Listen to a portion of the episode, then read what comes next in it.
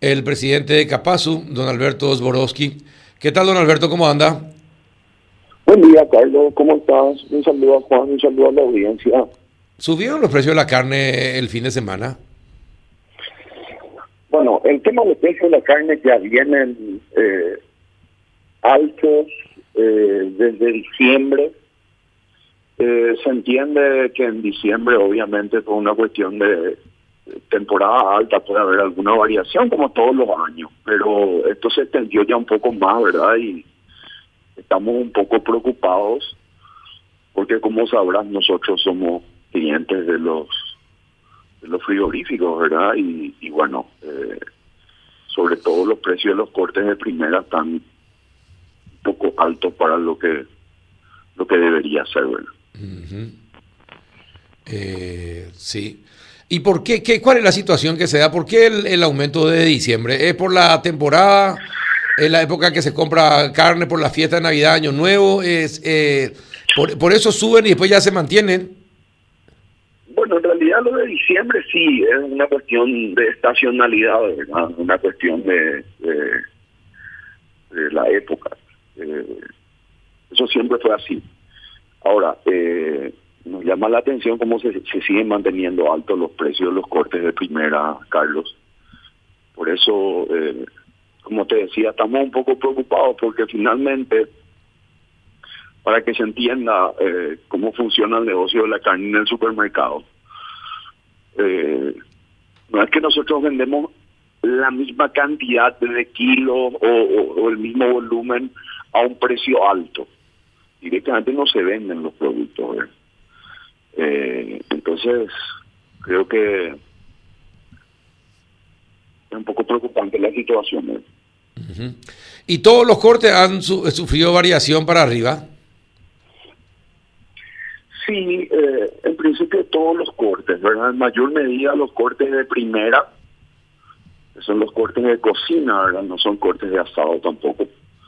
Sí, también los cortes de asado, pero dentro de la importancia que tienen los los cortes de primera nos preocupa un poquito más eso.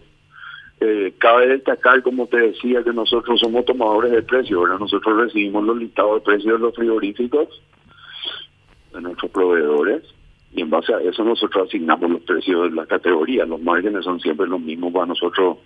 Compremos a mil, compremos a diez mil, compremos a veinte mil, ¿verdad? Claro, pero la cadena, en, en, en toda la cadena fue, fue subiendo el precio. Tengo sí, eh, el precio que le estaban pagando al productor, tengo entendido que es un buen precio y que se mantuvo. Que se, mant se, se, mantiene ya hace un buen tiempo en un precio razonable en el que el, el, el, productor está de acuerdo. Pero no quiero profundizar mucho ahí porque no es obviamente nuestro negocio, ¿verdad? Yo te, te, te solamente te comento por lo que hablo con, con cierta persona del ámbito ganadero, ¿verdad? Uh -huh. eh, sí, eh, suba principal se está dando justamente en los frigoríficos. Pues yo, por eso sería bueno poder entender cuál es ese motivo eh, de, de, de, de, la suba, o sea, de que se ha mantenido todavía alto el precio de la carne, ¿verdad? Puede ser una cuestión climática, eh, a veces es un tema de vacunación en el momento que llega el, el, momento de hacer la vacunación.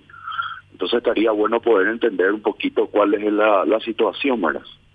¿Usted no ve que haya especulación, que se haya puesto de acuerdo los frigoríficos para, eh, para marcar los precios? No, yo no, no, no creo que sea ese el, el, el la, no, sé, no creo que sea esa la situación, Carlos. No, no, no, no, sinceramente no creo, ¿verdad? Por eso me gustaría saber un poquito cuál es el, el motivo real, ¿verdad? Porque, como te decía, a fin de año obviamente los cortes suben por una alza de la demanda importante en algunos cortes, sobre todo en costilla. Y bueno, eh, vimos que se mantuvo, ¿verdad? Estamos prácticamente en, en, en febrero y esos precios siguen, siguen altos, ¿verdad? Exacto, eh, sí, pero no, no los noto, no lo escucho muy convencido, don Alberto. ¿En qué sentido, Carlos? ¿Es que convencido de qué me decís? Y no, no, no lo noto muy convencido de que esa sea la razón del aumento. No, eh, no, no, no, no, No, no, no, estoy, no estoy muy convencido, ¿qué te puedo decir? No estoy. y se nota, y por eso le digo. Pero no puedo decir tampoco una cosa que no es. Que no, que claro, que no sabe perfectamente cómo es. Me gustaría, me gustaría saber la, realidad. Sí, ¿cuáles son los factores que determinaron que los frigoríficos aumentaran los precios? Eh, sí. obviamente los factores, eh, los factores están sobre la mesa, cuáles pueden ser los factores, ¿verdad? Una cuestión de, lluvias, eh, es probable también que, que, por las lluvias que últimamente hubieron, que fueron bastante, eh, no se hayan podido sacar las, los, los, ganados de las de las estancias, una cosa así, ¿verdad? Pero con precisión no te puedo decir que nosotros lo que sí vemos son los listados de precios, ¿verdad? Entonces, al ver los dictados de precios, sí, ahí nosotros con, con solvencia te podemos decir, la situación es esta. ¿verdad? Claro, está bien. Eh, Juanito, ¿alguna consulta? Y en cuanto a otros productos, este, don, don Alberto, eh, a ver, hay una tendencia también de suba en precios panificados, por ejemplo. Por, por ponerle un ejemplo, ¿cómo, ¿cómo, está la situación en otras cosas? No, en absoluto. En absoluto. Eh, otros en otras categorías no hay ni una tendencia al alza. Eh, eventualmente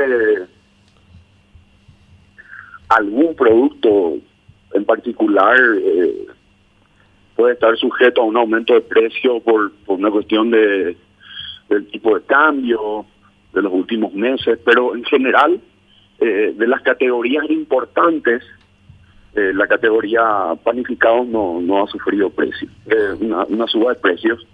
Y sí ha sufrido eh, una diferencia en los costos, porque en los últimos meses también hemos recibido nosotros un aumento en el precio de la harina, pero lo hemos absorbido. Sí, eso es cierto, Juan. Mira que yo soy panadero y, te puedo dar fe de eso, cierto, es lo que está diciendo.